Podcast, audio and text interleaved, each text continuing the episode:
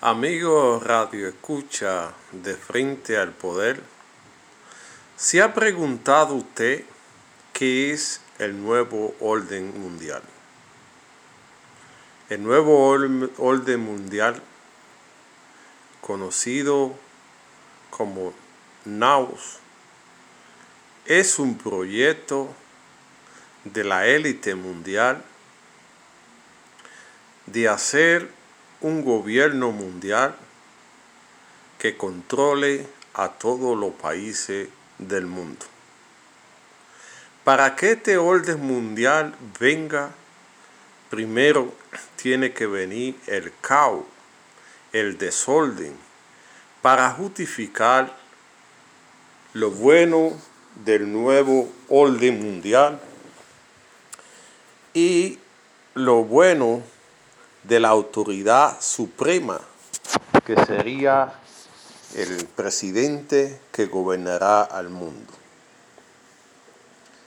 La ONU tiene mucho que ver en la proyección de este gobierno mundial y ha dictado alguna pauta que dan entredicho que falta poco para, para el cumplimiento de la, del nuevo orden mundial. La grande familia que gobiernan al mundo, que son banqueros, dueños de empresas, dueños de consorcio, están trabajando fuertemente para la creación de ese nuevo orden mundial. Si usted se pregunta qué está pasando en Latinoamérica, donde los gobiernos están de rodillas por el caos, el desorden, que ha puesto de manifiesto la incapacidad de los gobiernos para gobernar. Y esto es precisamente lo que se pretende hacer para la justificación de ese gobierno. Por eso los estados, nación, van a desaparecer y vendrán grandes bloques con congreso por bloque. Por eso usted ve que han unido en el UNASUR, la CELAT y otros grupos que al principio se presentan como alternativa de gobierno, pero no es más que encajando a esa idea de, del gobierno mundial. Si usted me pregunta cómo se, se hace notar eso en la República Dominicana del nuevo orden mundial poco a poco lo están poniendo y usted no se está dando cuenta. Primero, la implementación de un pacto global de migración impulsado por la ONU, la cual la República Dominicana no firmó, pero es como si lo hubiera firmado, porque deja que todo el mundo entre sin ningún problema. Así habrá recientemente un pacto por la educación, donde a los niños se le adoctrina para el nuevo, la nueva forma de gobierno que va a venir a través del orden mundial. Así van a haber varios pactos en lo que tiene que ver con medio ambiente, con la protección del agua y con otros que son requisitos antes contemplados en la Agenda 2030, que muchos la ponen como algo de desarrollo sostenible y, si no, y, no es más que la pausa necesaria para llegar aterrizando a ese gobierno. En la República Dominicana se ha visto palpable la lucha por el aborto, por la libertad, por la libre de la gente decidir sobre el aborto, sobre el matrimonio del mismo sexo, sobre las fronteras abiertas, sobre las ciudades inteligentes. Para ello hice adueñando de, de, lo, de la zona rural y tener controlada a toda la persona en la gran ciudad. Pronto verá usted la implementación del ID nacional donde todo el mundo esté identificado a través de un proyecto biométrico que diga su cara, toda su información y todo lo que tiene que ver con el control absoluto de la persona humana. Se ha visto implementar la música como método de control para que la gente esté solamente pendiente a la música que muchas veces lo que hacen adorar al demonio y presentar ideas o, o canciones sin ningún sentido. Pero eso es para adoctrinar a los jóvenes, para que no piensen en futuro.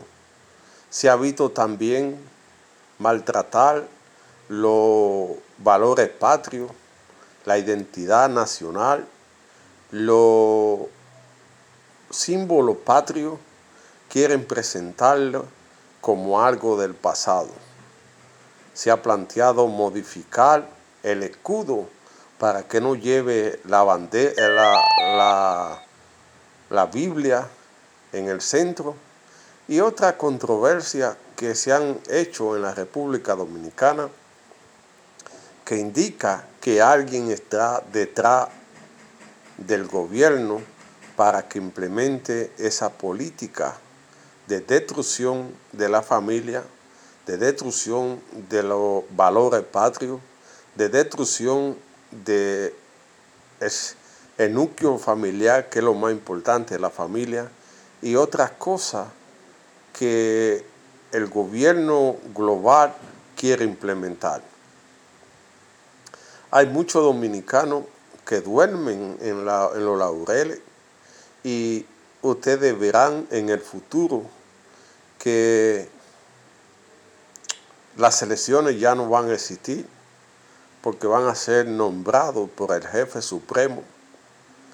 Y la gente dice, quizá esta persona está loco que está planteando esta situación, pero eso es lo que la gente quiere, que el, que el dominicano no piense en las consecuencias que puede estar pasando en el mundo de hoy. Ahora se acercan las elecciones generales en la República Dominicana. Quizá este sea el último presidente que puede tener Dominicana, porque el grupo global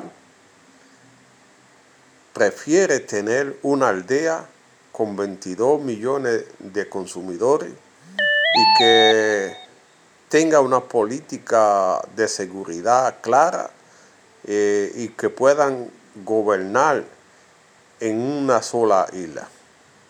Toda esta cosa que usted ve, la inseguridad ciudadana, es parte del proyecto globalista que pretende disminuir la población en un por ciento considerable.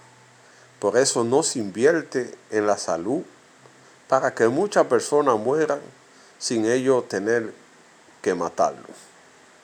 También se ve en la educación que aunque en la República Dominicana se ha hecho un progreso de tener una educación semejable, pero la calidad ha sido muy poca. Todo esto puntos deben ser analizadas para el futuro de la nación dominicana. Si no encontramos una gente que le duela la República Dominicana, un patriota que valore los símbolos patrios, que valore la nación como tal, creo que el que salga electo sería el último presidente de la República Dominicana. Tratarán de construir otra cosa que no sea la República Dominicana. Un proyecto que incluya las dos naciones con un solo mercado, un solo sistema político, un solo sistema de seguridad y ya la moneda que se está creando para el nuevo orden mundial.